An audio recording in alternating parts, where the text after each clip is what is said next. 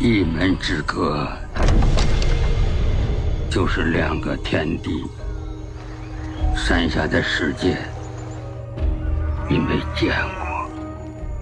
Mortal men and women like success stories. They adore successful figures and enjoy projecting their own egos with such stories. Few of them understand that success sometimes comes as a curse rather than a blessing. Chinese director Chen Kai-ke is one of those successful yet unfortunate people who live their lives under a curse.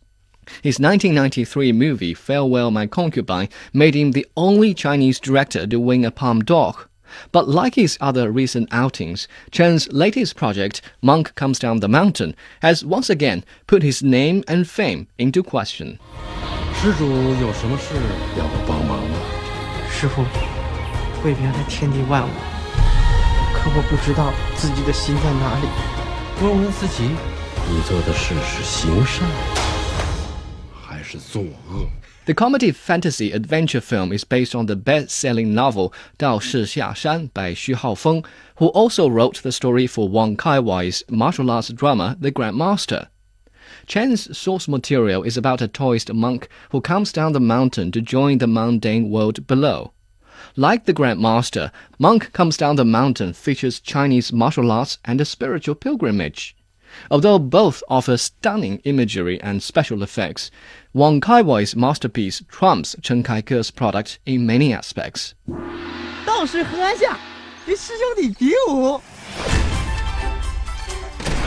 First of all, the action choreography in Monk Comes Down the Mountain mainly involves an awkward abuse of wire work which is neither realistic nor romantic.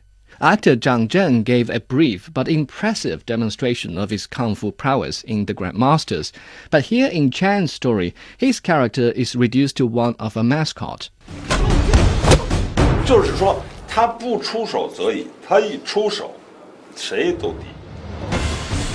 Secondly, in both movies, Wang and Chen assume the role of a life coach and peddle plenty of inspirational reflections.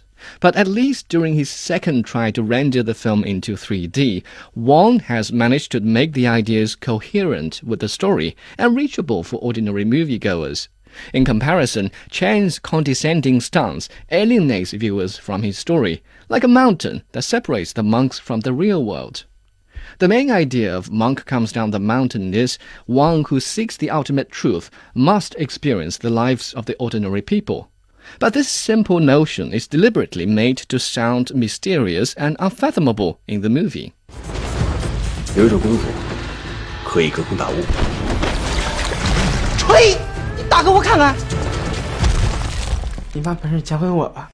now, I'm not saying our dear director Chen Kai-ge is shallow-minded and incapable of having mysterious and unfathomable thoughts.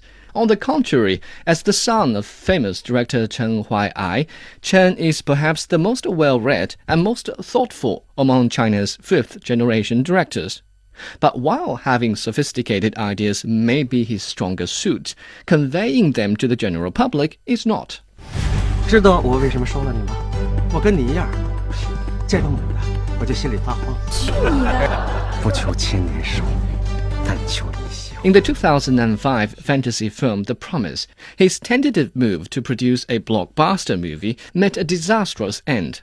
In the 2012 drama Caught in the Web, Chen tried to catch up with developments in society and on the internet, but his own perspective was absent from the pictures. In Monk Comes Down the Mountain, Chen somewhat retracts his steps and adds some cultural elements, but they amount to nothing but icon mongering.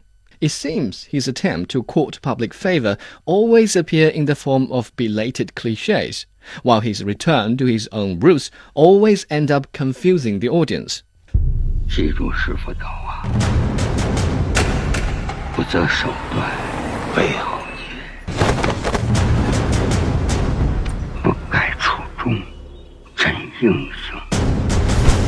Certainly, Farewell My Concubine will forever be the highlight on Chen's resume, but that masterpiece is the result of many top level filmmakers working together as a team.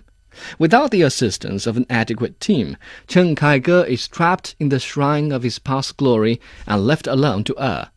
With a handful of setbacks in the past few years, now Mr. Chen may believe he has come down the mountain and lived with the ordinary people. But the truth is, his learning days are not over. Unless he finds a way to translate his philosophy into accessible images and stories, or a team that helps him in that regard, the public will continue questioning his past success.